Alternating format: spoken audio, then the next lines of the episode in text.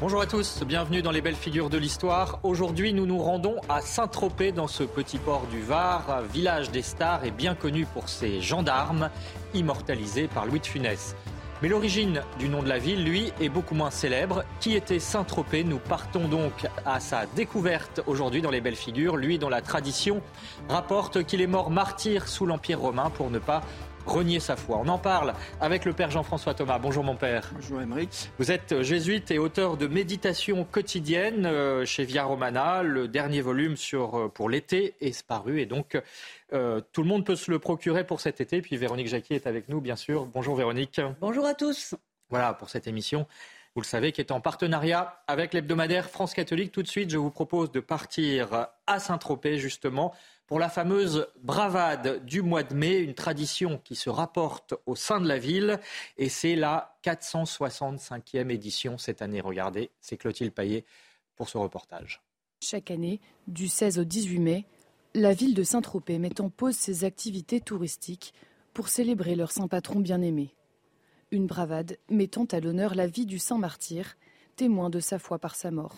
À cette occasion, les habitants déambulent dans la ville en procession avec le buste de Saint-Tropez. nous fêtons ce Saint-Tropez-là qui est arrivé sur nos côtes sur une barque avec un coq et un chien. Le symbole, nous, promenons donc dans, en procession le buste de Saint-Tropez, puis la barque avec euh, le coq et le chien. Des processions escortées par des hommes et des garçons vêtus d'uniformes militaires. Leur présence servait à l'origine de protection en cas d'attaque pendant les processions. Ces militaires rendent hommage aux saints avec des armes d'époque en dévotion à Saint-Tropez. Le cortège défile jusqu'à la chapelle de Saint-Tropez située hors les murs où est célébrée une messe pour clôturer l'événement. Aujourd'hui, cette vénération locale résonne toujours dans le cœur des Tropéziens. C'est quelque chose qui à Saint-Tropez est fondamental. C'est quelque chose qu'on attend chaque année avec beaucoup d'impatience. Les Tropéziens sont très attachés à ça. C'est à ça qu'on reconnaît un vrai Tropézien, c'est quelqu'un qui a, qui a la bravade et, et, la, et la, la célébration de Saint-Tropez dans le cœur. Une fête pluriséculaire qui symbolise la fidélité des Tropéziens à leur saint patron et à leur identité chrétienne. La tradition locale n'est pas prête de s'arrêter. En témoignent les 200 bravadeurs qui défilent chaque année dans la ville. Voilà pour ce reportage. Alors Véronique, revenons euh, sur la figure même de Saint-Tropez qui a donné son nom à cette ville. C'est un martyr des premiers siècles, mais est-ce vraiment son nom d'ailleurs? Alors, Tropée est selon la tradition un dénommé Caius euh, Silvius Torpetus. Voilà. Euh, et ça fait référence à quoi? Eh bien, à une origine romaine noble romaine. Il naît cependant à Pise en Toscane et il aurait été officier de l'empereur Néron, chef de sa garde personnelle. Il faut savoir que Néron a régné entre 37 et 68. Alors, selon la tradition, Bon, il y a beaucoup d'interrogations autour de ce personnage, hein, puisque on a des sources qui ne sont pas toujours totalement directes. Il aurait pu être converti par saint Paul à Rome alors que ce dernier était en captivité euh, et que Torpetus assurait la garde du cachot. Toujours est-il que ce que nous savons avec certitude, c'est qu'il est mort en martyr et que on va lui infliger de sacrés supplices que je vais vous raconter. Euh, comment arrive-t-il au martyr? Eh bien, après sa conversion, il est dénoncé et arrêté et on exige de lui qu'il rende un culte à la déesse Diane. Bien entendu, euh, il n'est pas encore baptisé, mais il a la foi, donc il est hors de question pour lui qu'il prête allégeance à des dieux païens. Euh, le magistrat, un certain Satellicus, lui offre alors un délai de réflexion euh, ce qui était plutôt rare à l'époque, mais euh, comme il y avait beaucoup d'arrestations de chrétiens, on se disait qu'on ne pouvait pas tous les tuer, donc il y avait quand même un petit peu de mensuétude parfois. Donc que fait Torpetus Selon la tradition, il feint d'accepter ce délai, il euh, court voir un ermite dans une grotte qui est un prêtre, et il reçoit le baptême, il demande le baptême, il le reçoit donc en urgence, et il revient ensuite défier les juges et confesser sa foi. Il va alors mourir en martyr après plusieurs supplices que je vais évoquer.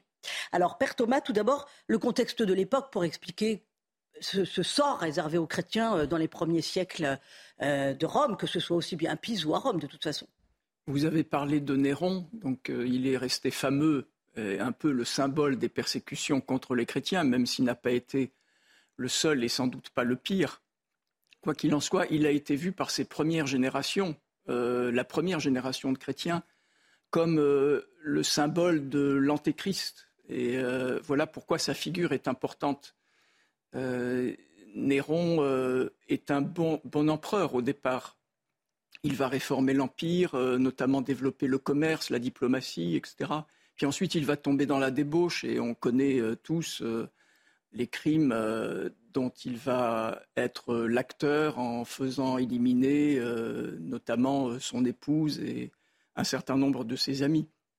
Pourtant, il avait eu comme précepteur Sénèque, le grand philosophe, qui sera son conseiller, mais qui l'abandonnera lui aussi à un certain moment. Et là, Néron va tomber un peu dans la mégalomanie et il va se prendre pour un acteur, pour un danseur, pour un chanteur.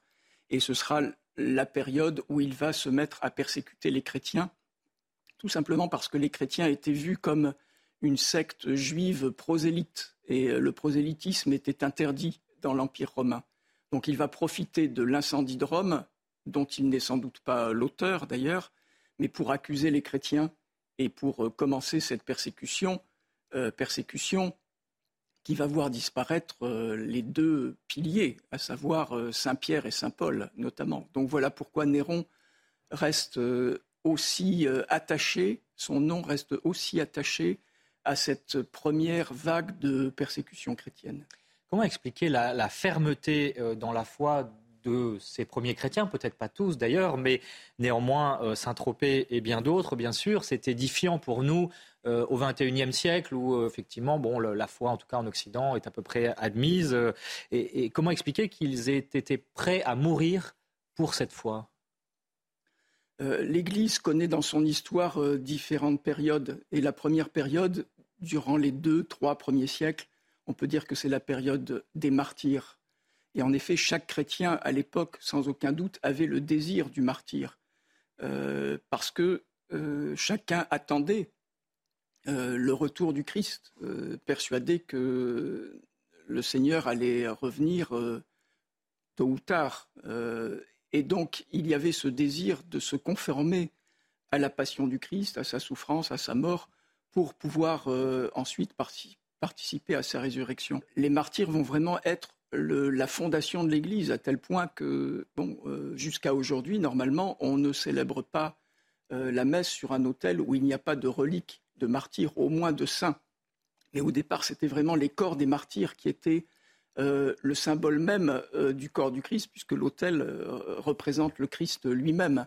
Donc il y avait une configuration parfaite entre le martyr et la figure du Christ. Voilà pourquoi il y avait une telle attirance, une telle communion. Et puis ensuite, il y aura la période des grands évêques et ensuite la période des moines. Donc on voit qu'il y a une progression dans l'histoire de l'Église mais que ceux qui ont vraiment donné l'élan, en fait, par leur témoignage, ce sont les martyrs.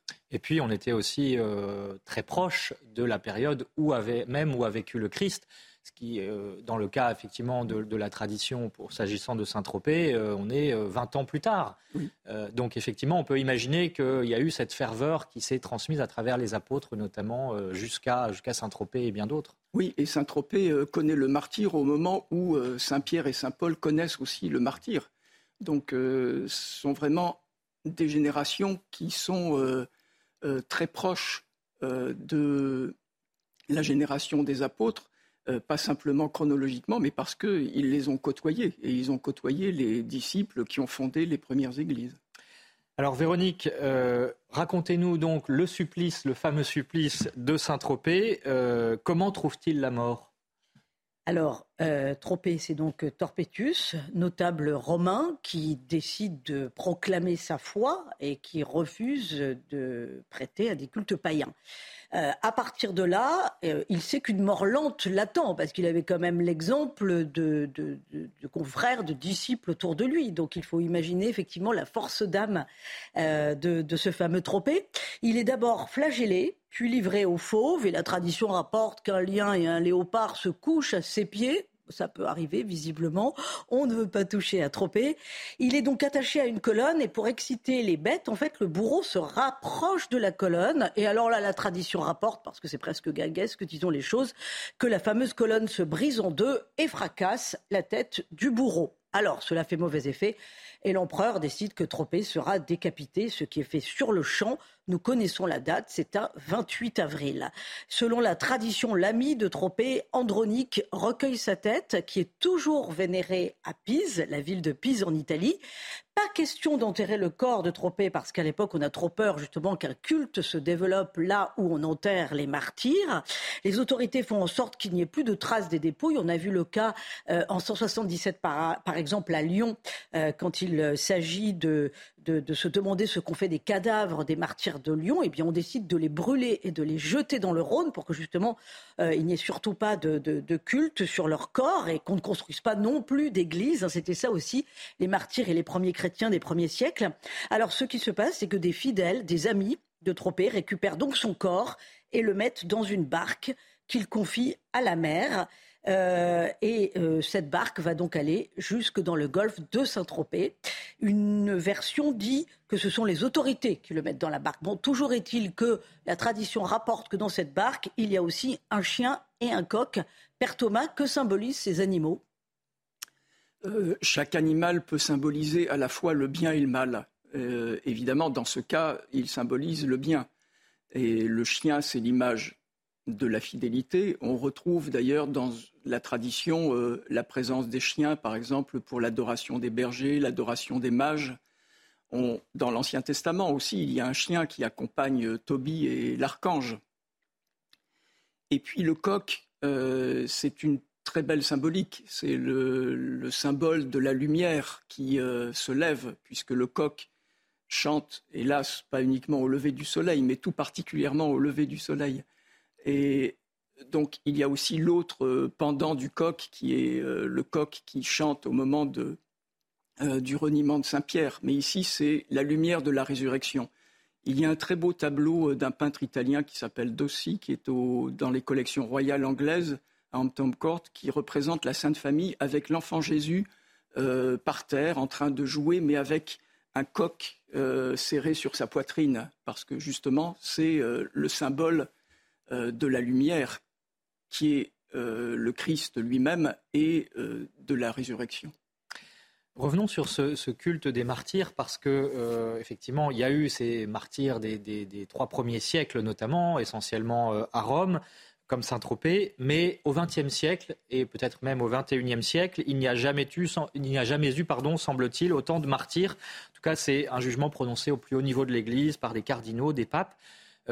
Qu'est-ce que ça veut dire pour notre temps et est-ce qu'on peut penser que euh, ce sera donc le prélude à une renaissance de la foi, notamment en Occident? Alors c'est vrai qu'il n'y a jamais eu autant de martyrs euh, en ce qui concerne la quantité.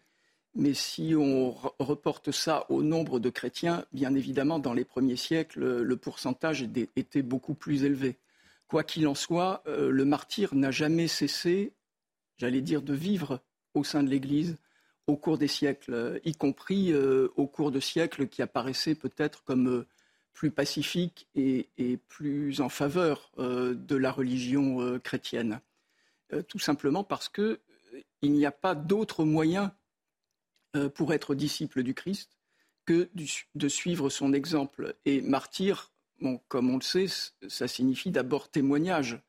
Donc le témoignage, il est par le sang, euh, à son niveau le plus parfait et le plus élevé, mais il est aussi, bien évidemment, par euh, la pratique ordinaire euh, des vertus. Donc chacun a en soi, à partir du moment où il est baptisé, a en soi cette graine qui fait de lui un martyr, un témoin, et un possible martyr pour verser son sang.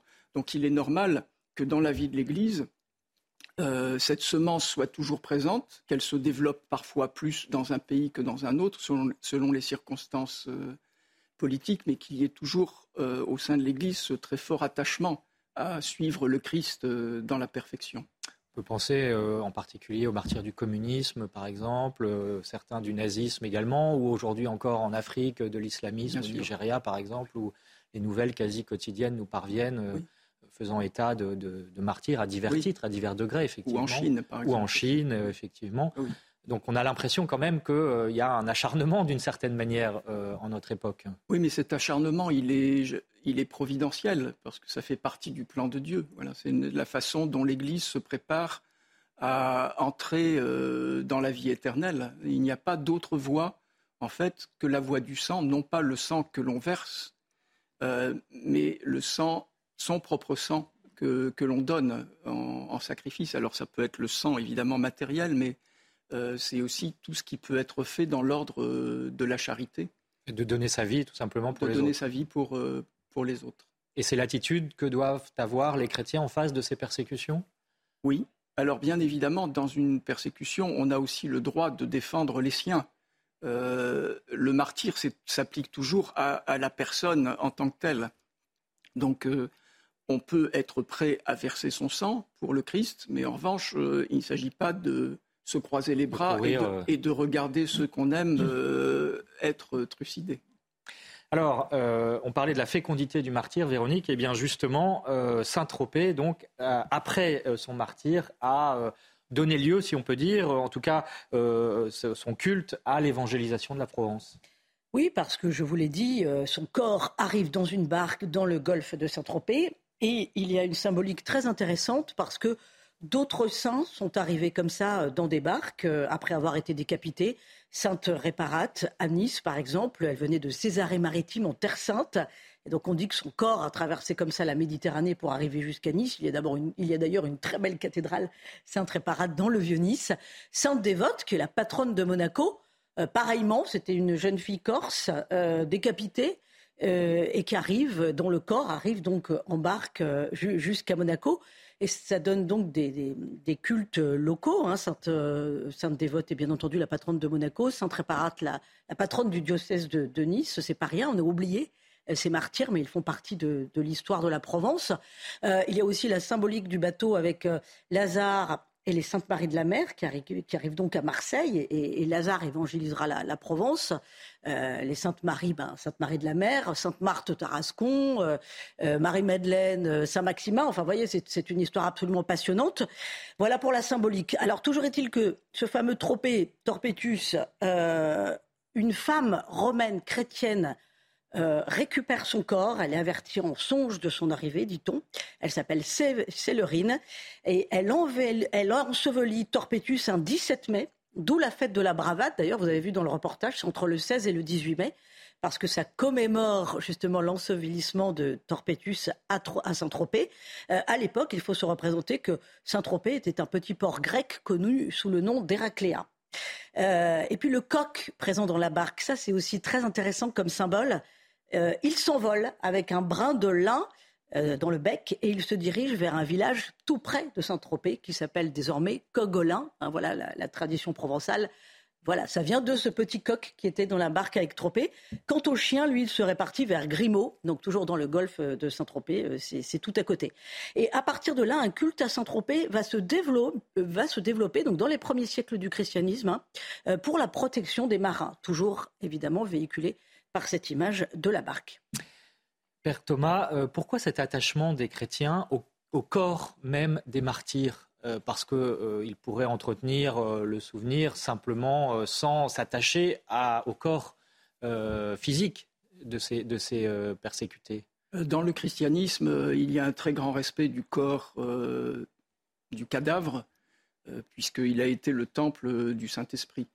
Donc euh, ce temple du Saint-Esprit, euh, il demeure même après, euh, après la mort. D'où le respect et, en ce qui concerne les saints et les martyrs, évidemment, une, une dévotion très, très particulière. Et puis il y a forcément la croyance en la résurrection des corps, de la chair, qui entre en jeu, on imagine, dans, cette, dans cette conservation, en tout cas dans ce culte qui est, donné au, corps des martyrs. Aujourd'hui encore, on le voit renaître. Hein. on a vu ce reportage sur la bravade à Saint-Tropez, mais on pourrait évidemment citer un certain nombre de processions, les ostensions limousines. Euh, on voit bien qu'il y a une, renaissance de, ce culte des, euh, saints et des martyrs enracinés, locaux. Oui, ça n'a jamais cessé et bien évidemment dans certaines régions ça demeure plus vivace et en effet comme vous le dites cela reprend vie là où cela avait pu peut-être être mis en sommeil durant les dernières décennies. En plus, à Saint-Tropez, il y a un lien magnifique avec euh, des martyrs qui sont alors euh, plus, proches de nous, qui sont les martyrs japonais, parce que c'est à Saint-Tropez que s'est arrêté le premier euh, samouraï japonais converti au christianisme au XVIe siècle, qui faisait un grand tour à partir du Mexique et ensuite qui est allé en Espagne, en France, en Italie, etc. et qui, au retour du Japon, va retrouver son pays, cette fois en, proie à la persécution contre les chrétiens, et qui lui-même va mourir martyr. Donc, il y a un lien, en fait, entre... Saint-Tropez, ville des martyrs, ville des martyrs. C'est peut-être une phrase à garder sur ceux qui, pour ceux qui se rendront en vacances là-bas. Euh, un dernier mot, Véronique, sur la ville de Pise qui euh, aussi célèbre Saint-Tropez. Oui, il y a un lien entre Saint-Tropez et Pise parce que c'est la ville où est conservée la tête de Torpetius, dans l'église d'ailleurs qui s'appelle Saint-Torpé, euh, juste à côté des termes de Néron. Donc c'est très très émouvant de voir ces racines encore visibles. Et le 29 avril d'ailleurs, date de la mise à mort de Tropée. Un pèlerinage annuel a lieu à Pise dans cette église. Des Tropéziens font le déplacement, notamment les membres de la bravade que nous avons vu euh, euh, dans le reportage. Et ce pèlerinage entre les habitants de Saint-Tropez et de Pise a été remis en route par les membres de la bravade en 1955. C'était un petit peu tombé en désuétude. Merci Véronique. Juste un dernier mot rapidement, s'il vous plaît, euh, pour un livre de référence sur cette période.